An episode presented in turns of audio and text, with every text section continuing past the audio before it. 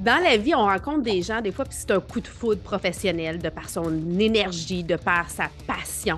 C'est exactement ce qui s'est passé avec mon invité cette semaine. Ici Isabelle Etty et bienvenue sur le balado Femmes d'Hockey présenté par IGA. Le temps d'une période, je vous invite à découvrir le chef autodidacte, le chef Oli.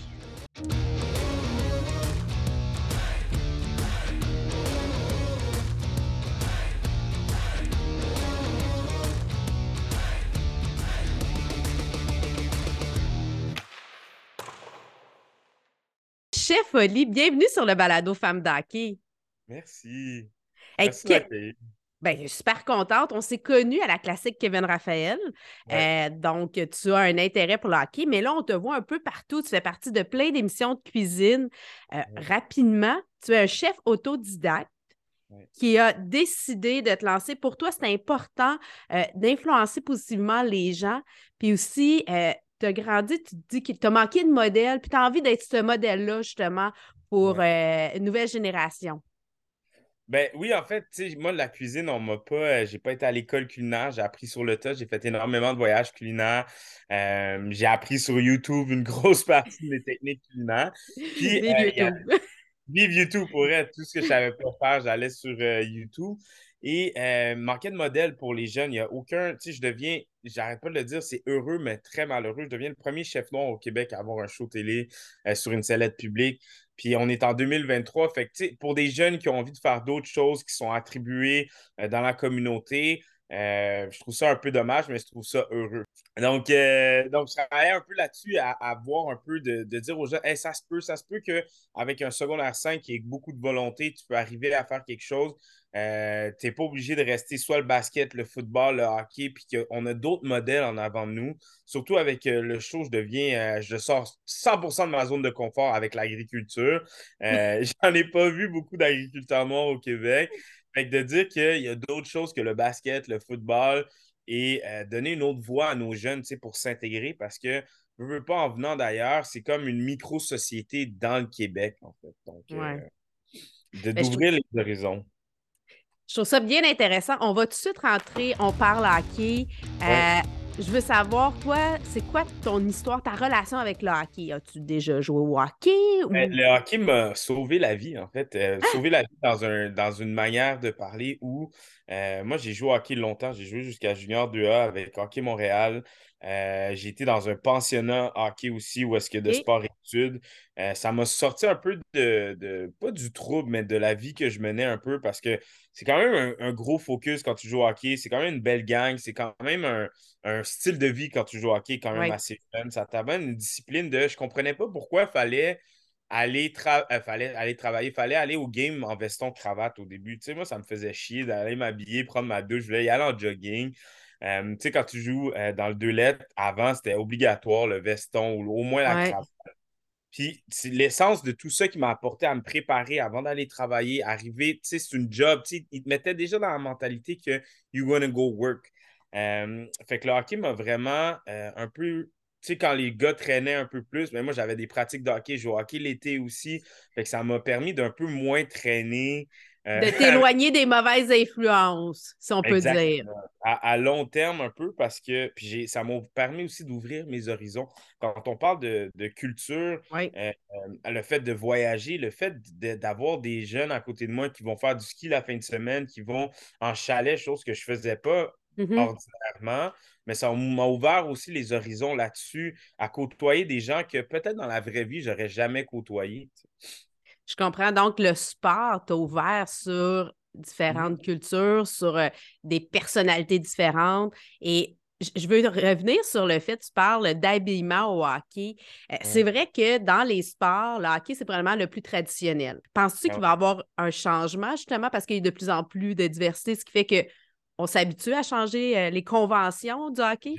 Je, pense pas au niveau vestimentaire. Tu sais, si on pense à Piqué qui était là, justement, il y a un hommage pour Piqué qui a, eu un gros vent de changement au, niveau hockey. Euh, qui a amené un peu, le, excuse-moi l'anglicisme, le swag euh, en venant avec lui, ce qui n'a pas plu à tout le monde, mais ce qui nous a donné à, la génération derrière de moi un comme Oh shit, we can do it.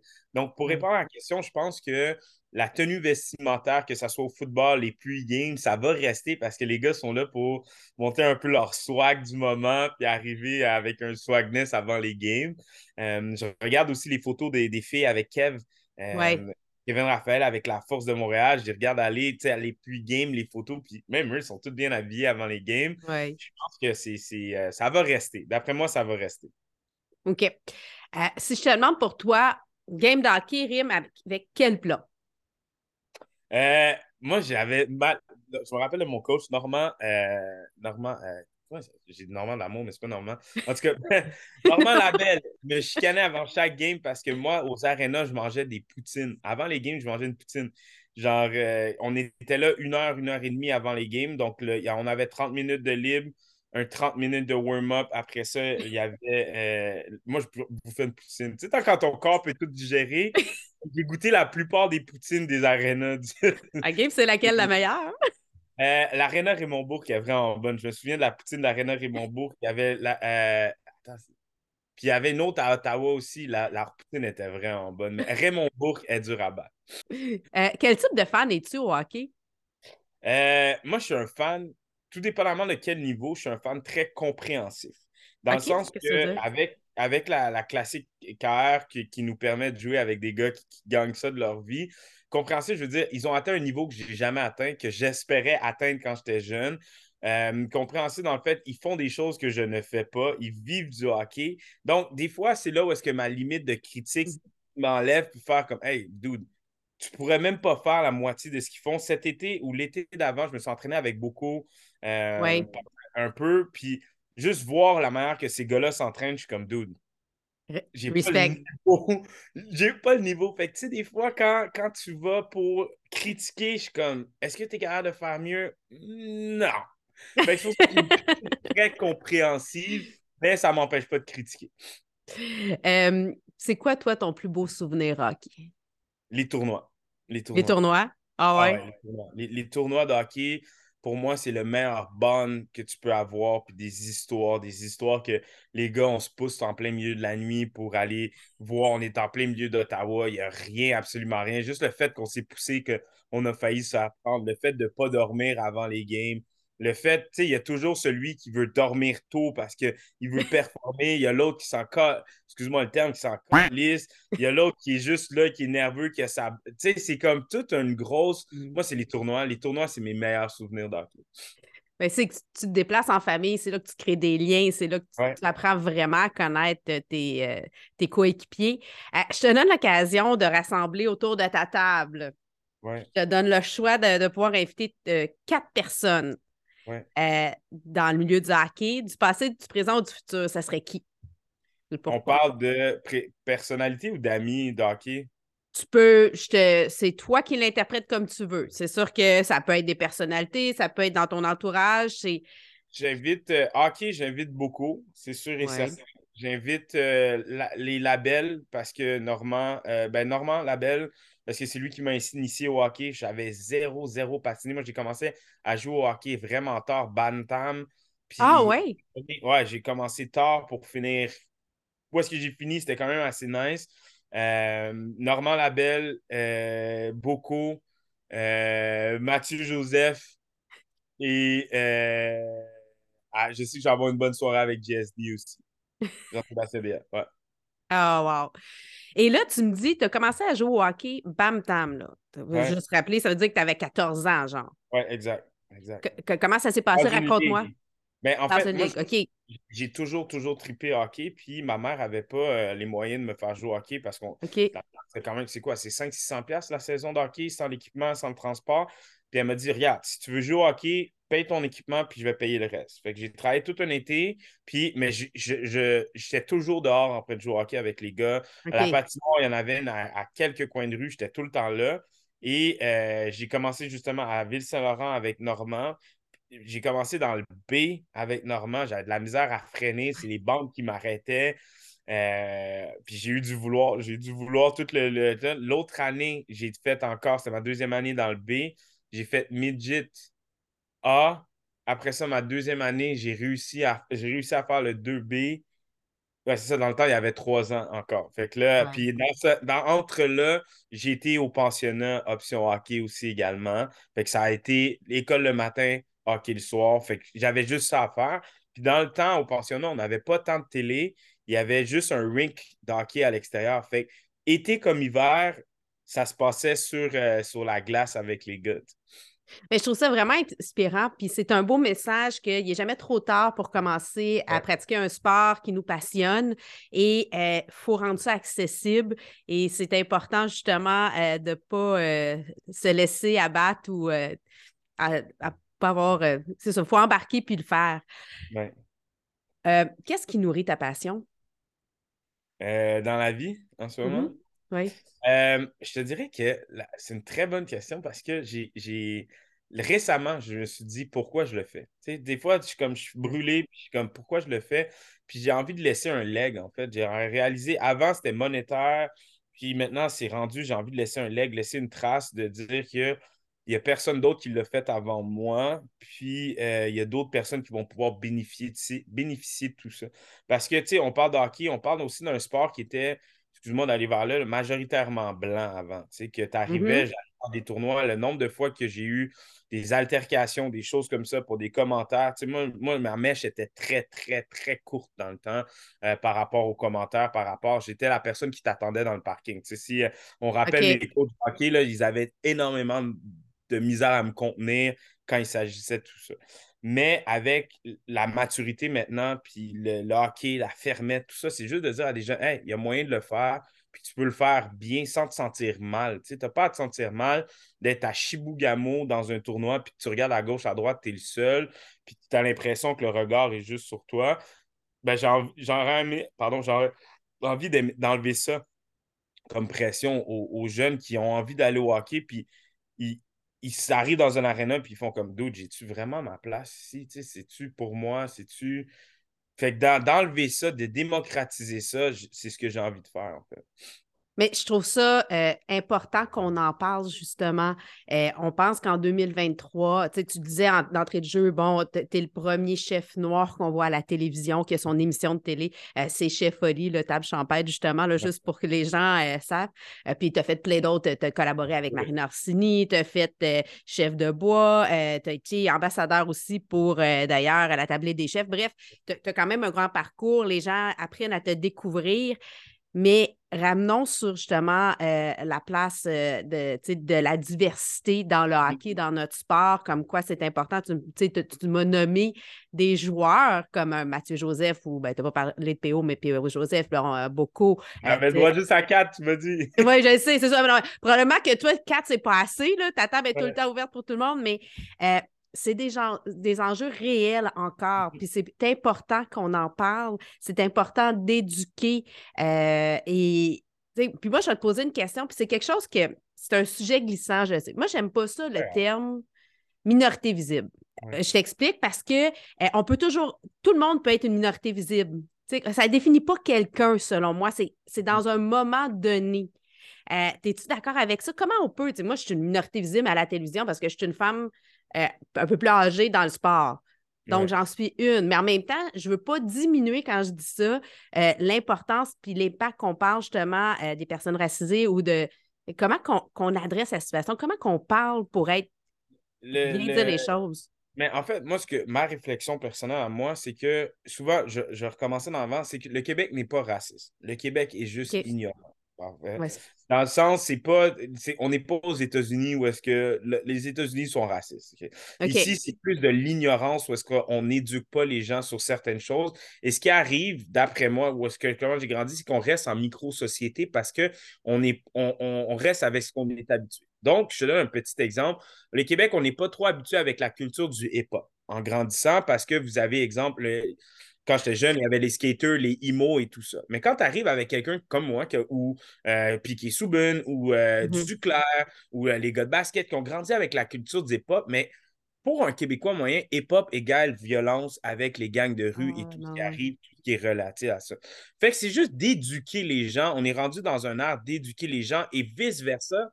Avec moi, la communauté, de faire, Hey, on n'est pas obligé de juste aller jouer au basket ou de, de- d'avoir peur d'aller jouer au hockey. Moi, ce que je voulais avec la fermette, c'est faire éventuellement de dire, Hey, guys, au lieu de construire 2,6 millions de terrains de basket, mais mettez 2,6 millions d'équipements de hockey à les jeunes dans la communauté. Je te paye ton équipement de hockey, je te paye ta saison, va jouer au hockey. Qu'est-ce que ça va donner? Ça va donner un gros blend d'athlètes. Ouais. Au lieu de faire, hey, je te mets un, un 2,6 millions dans un terrain de football, je ne dis pas de ne pas le faire. Je fais juste de dire d'avoir un équilibre. C'est, hey, viens, je vais te montrer. On va prendre des jeunes qui ont envie d'être maraîchers, qui ont peut-être peur d'être maraîchers. Viens avec moi. Je vais... Moi, je suis en train de le faire. J'étais au Salon de l'agriculture. J'étais le seul de chez seul, de chez seul au Salon de l'agriculture. C'est la semaine passée. là. Ça m'a donné une tape. J'étais comme. Mais je Comment ça? Comment ça, c'est ça? Mais moi, je comprends un jeune. Moi, j'ai la chance d'être poussé télévisuellement. Pour ça, j'y vais, je vais m'éduquer. Mais un jeune qui arrive là-bas, qui met un pied, puis qui n'a pas de. Il va faire comme, hey, dude, c'est pas ma place. Tu comprends? Je comprends. En fait, il faut, faut, faut aider les gens à avoir des vases communicants. Il faut arrêter d'avoir des barrières. Puis en fait, c'est naturel chez l'humain de se retrouver avec les gens qui te ressemblent. Exact. Et là, il faut, euh, faut ouvrir les ponts, il faut créer euh, des occasions pour euh, métisser, mélanger, s'assurer qu'on, apprend chacun et chacune de- des autres. Puis en fait, ultimement, on va être juste un monde meilleur. Exact, exact, 100%, 100%, mais c'est un gros combat. Puis tantôt, en, en entrée de jeu, qu'on parlait de, de- de tout ça, c'est le combat. Tu sais, quand je te disais pourquoi je le fais, mais c'est pour ça que je le fais. Pour que des jeunes ont plus besoin de rentrer dans une station de ski, puis que tu rentres dans le chalet, puis ça fasse comme. Mais Ouais. c'est pas méchant, c'est encore de l'ignorance ou que je vais à, à- en Guadeloupe, qui est un- une ville euh, au Québec qui est à peu près à trois heures de chez nous. Je vais été voir pour un cheval. Puis je rentre, je vais juste rentrer. On se fait trois heures de route, je rentre pour rentrer dans la pizzeria. Puis encore une fois, ça a juste fait comme. C'est pas méchant, ça a juste fait comme. Oh shit, un noir. Curieux. C'est de la curiosité, mais tu sais, de l'enlever, ça, parce que tu le sens.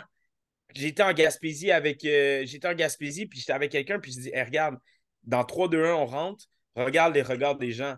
Et comme si j'avais jamais remarqué, je suis comme, ouais, mais c'est ça que je vis à chaque fois. Mais C'est fou, hein?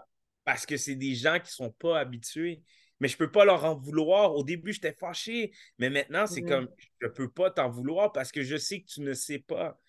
C'est la même chose. Là, je déroge, je suis pas là pour parler de politique, mais avec nos policiers, des fois, on prend des policiers qui arrivent de Chibougamau, qui ont jamais fait affaire avec la minorité.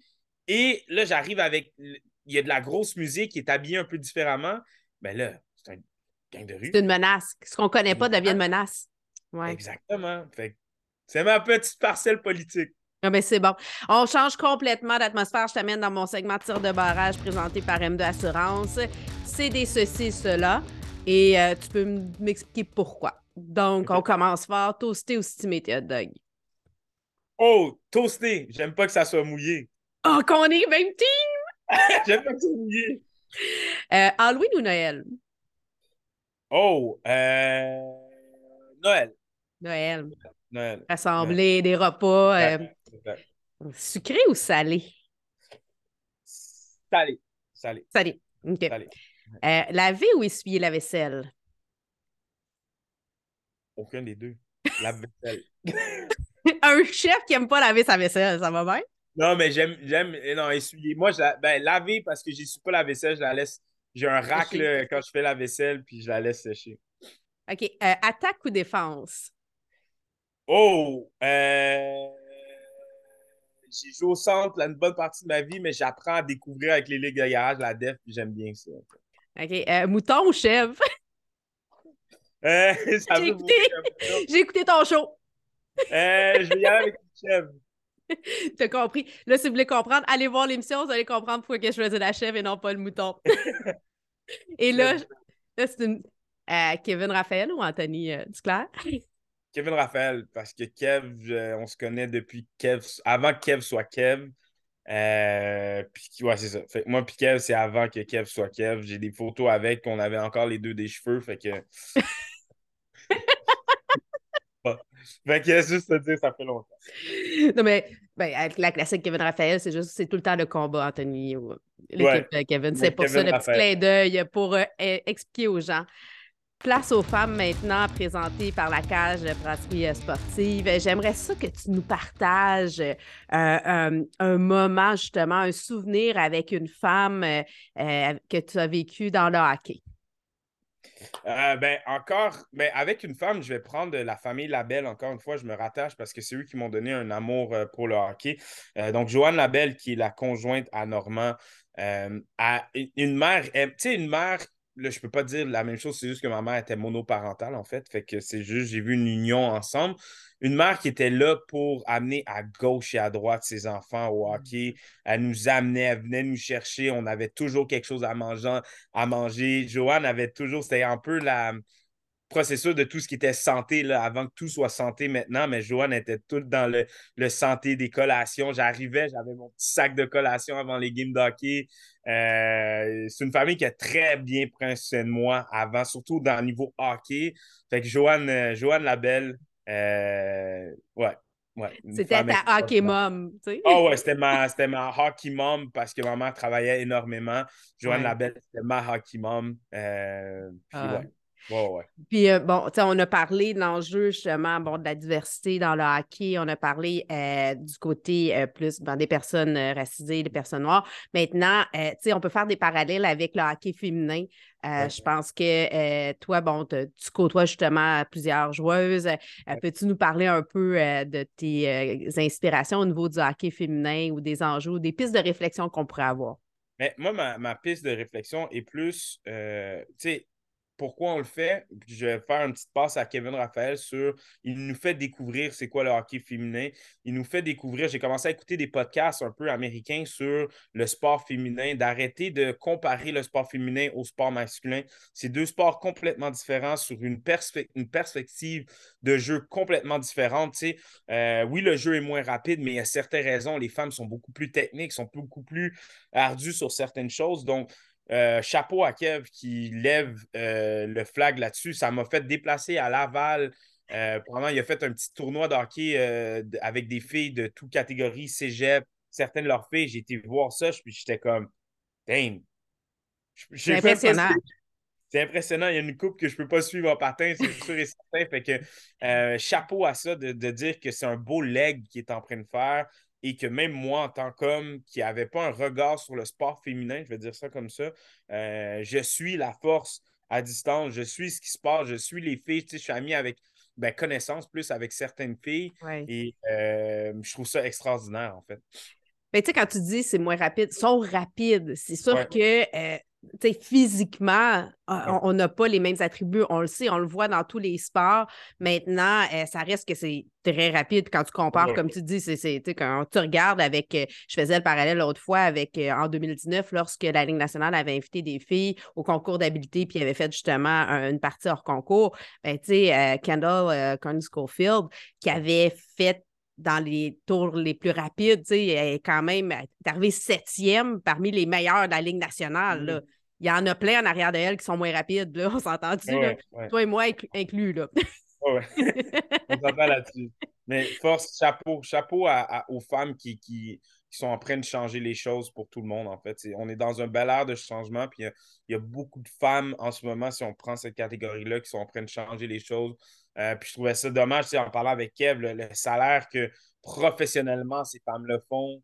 Euh, puis j'ai commencé à écouter des documentaires, justement. Là, il y avait euh, l'équipe Canada où est-ce que, pas dans les conditions qu'ils vivent, là, je ne peux pas dire ça de cette manière-là, mais comparer un homme au même niveau, je trouvais ça tellement dommage, en fait.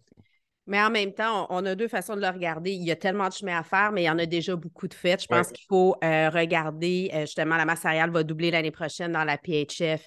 Euh, bon, là, les filles au niveau de l'équipe nationale sont quand même rémunérées, même si ce n'est pas une année olympique. Est-ce que c'est parfait? Non. Il faut regarder chacun, mais aussi, ça va venir avec le support des commanditaires. Et ça prend l'argent. Et c'est c'est intéressant d'investir dans les athlètes et le sport féminin. Mais je suis 100% d'accord. Puis en étant papa d'une jeune fille, c'est souvent le, le, parallèle, puis je vais dire ça, tu sais, les gars, ah, je veux un, petit gars pour faire du sport. Puis, tu sais, on est rendu là à, moi, je suis content d'avoir une petite fille pour essayer de la pousser dans, vers le ben sport, de faire quelque chose, puis de, de, dire que tu peux avoir le même bond euh, autant avec ta fille sportivement qu'avec un petit gars sportivement. De, on est en train de tout déconstruire ça aussi. De, puis même moi, en tant que papa, j'ai comme mm-hmm. Ah, j'ai eu une petite fille, ah, je pourrais pas faire les mêmes choses. Puis plus tu avances, plus c'est comme mais ça fait pas de sens. C'est comme elle, peut pousser autant, euh, on parle pas physiquement, mais elle peut pousser autant sportivement qu'un petit garçon, des fois même plus. Fait que euh, tout est à déconstruire et à reconstruire en ce moment. Un beau projet de vie. Euh, tu l'as dit tantôt rapidement, la passe sur la palette, dans le fond, euh, le c'est un jeu de passe. C'est l'occasion pour toi euh, de, faire une passe à une personne ou un moment ou un organisme qui a fait une différence dans ta carrière. Je sais que tu m'as parlé de Normand et de Joanne, mais il y a sûrement quelqu'un d'autre que tu veux nous parler aujourd'hui. ben, moi, je vais faire une grosse passe, en fait, à, plusieurs personnes parce que euh, dans la communauté, on dit que ça prend un village pour élever un enfant. Euh, puis il y a plusieurs adultes qui ont contribué à l'homme que je suis en ce moment. Énormément d'adultes. Comme je disais tantôt, ma mère était euh, monoparentale. J'ai une tante qui s'est énormément investie, qui est comme ma maman. Moi, je dis toujours, j'ai deux mamans qui ne sont pas lesbiennes, qui m'ont élevé à 100% Fait que je voulais faire une passe à ces femmes-là, ces femmes-là et ces hommes-là qui m'ont donné une figure paternelle, qui m'ont j'ai dérapé un très long bout de 25 à peut-être 30 ans, euh, ah non, de 20 à 26 ans, j'ai dérapé un gros bas partie de ma vie. Puis il y a des gens qui m'ont ramené, qui m'ont remis à terre à terre sur certaines choses, puis qui m'ont prouvé que c'est capable de, se dépasser. Fait que je veux leur faire une grosse passe à tout le monde pour leur dire merci parce que le résultat de Chef Oli en ce moment, euh, c'est une communauté qui m'a mis sur le piédestal en ce moment. C'est beau ce que tu dis. Puis j'aime euh, que, tu sais, tu as joué au hockey tard, mais tu as continué. Euh, tu as eu des moments difficiles, mais tu t'es relevé. Puis c'est mmh. ça aussi la vie. Hein? Euh, tout n'est pas fini parce que, bon, euh, il, arrive un moment. C'est sûr que le temps que tu le vis, c'est pas nécessairement facile, mais quand mmh. tu as un village pour t'aider, ça peut faire une différence. Ah, c'est beau. écoute, vestiaire. Ce qui se passe dans le vestiaire n'a pas besoin de rester dans le vestiaire. Puis, te connaissant, tu as plusieurs anecdotes à nous raconter. moi, en partage, je vous dis, si Chef Oli est sur le banc, faites attention à la gourde d'eau. C'est tout ce que j'ai à dire. Ouais, moi, je suis un party animal. Genre, moi, c'est mon, mon lousse. c'est mon lousse. Vas-y, euh, je te laisse nous raconter une histoire euh, que tu as envie de nous partager, là, euh, qui s'est passée dans l'environnement du hockey, qui peut être cocasse ou émotive selon ce que tu, ça te tente. Mais je, dernière année Midget, on était à jouer à Ville-Saint-Laurent dans ce temps-là. Puis je m'étais. Moi, moi, j'ai un peu le. Je veux, je, vais chercher. J'avais été chercher un petit cochon euh, vietnamien, en fait. Ma mère avait une boucherie. Puis, euh, j'ai été chercher un, à l'abattoir. Euh, il y avait des petits cochons puis qui allaient être engraissés. Puis, je suis comme, je peux-tu en acheter un? Puis, le gars, il est comme, OK, ouais, chill, c'était comme 100$. Fait que j'ai acheté un cochon. Puis, je suis revenu avec un cochon. Mais le cochon, il venait avec moi partout. Fait que c'est rendu la mascotte parce que pendant les games, ben, il restait dans la chambre d'hockey puis il avait chié comme dans deux, trois poches du monde. Euh, fait que c'est ça l'anecdote, c'est que les gars, si vous en souvenez, c'est j'avais traîné un petit cochon euh, vietnamien avec moi, je le traînais partout, puis je chiais dans les poches d'hockey, puis les gars ils étaient tannés que je l'amène. Parce que j'étais comme je peux pas le laisser à la maison, il va tout seul. Fait que je traînais le cochon avec moi partout. Qui, décide d'adapter un cochon? Olivier, c'est la même personne qui remplit les gourdes à 9 h du matin. C'est tellement drôle. Et là, tu, te lances dans euh, la folie d'avoir une ferme, une table champêtre, une ferme, euh, où est-ce qu'il va y avoir des cochons, des moutons, des chèvres? Tu veux-tu nous parler un peu de ce projet-là? Mais euh, encore, encore une fois, avec tout ça, il n'y avait pas au début, quand j'ai voulu faire une table champêtre, on a des barils chauds. Euh, ils m'ont dit c'est quoi ton plus gros rêve? Puis j'ai dit j'ai toujours voulu avoir un peu euh, la connaissance de, la terre et de choses, mais pas des choses que j'avais accès en étant jeune. Pas accès, c'est juste que j'allais pas aller vers ça parce que personne d'autre comme moi qui je fais Hey, toc, toc, toc, comment ça fonctionne? Mm-hmm. Euh, fait que le but du show, c'est que j'ai fait le tour du Québec avec des agriculteurs pour me montrer comment démarrer une table champêtre parce que la vérité, c'est que j'ai aucune idée comment planter une tomate. Sérieusement, j'avais aucune idée dans quoi je m'embarquais. J'ai encore aucune idée dans quoi je m'embarque. Euh, à avoir une, restauration un peu différentes. C'est quand on va voir euh, des choses comme ça, la plupart des gens, encore une fois, je suis désolé de parler de ça comme ça, je m'excuse, mais c'est que des blancs, mais là, c'est de dire à des jeunes, il y a moyen de sortir de l'île de Montréal, de créer d'autres choses, d'avoir un champ si tu as envie d'en avoir un, euh, puis qu'il n'y a personne qui va rien te dire. Fait, le show, je ne peux pas trop en parler parce qu'on est juste à épisode 2, mais euh, c'est Oli qui fait le tour du Québec, qui découvre le Québec. c'est ça. Eh bien, Chef Oli, euh, ta passion est contagieuse, euh, euh, ta, force, ta joie de vivre, ton vouloir de faire les choses différemment. on va aller suivre ça certainement. On se retrouve à la prochaine classique, puis on suit tout ton parcours qui est tellement intéressant. Merci, Chef Oli. Merci.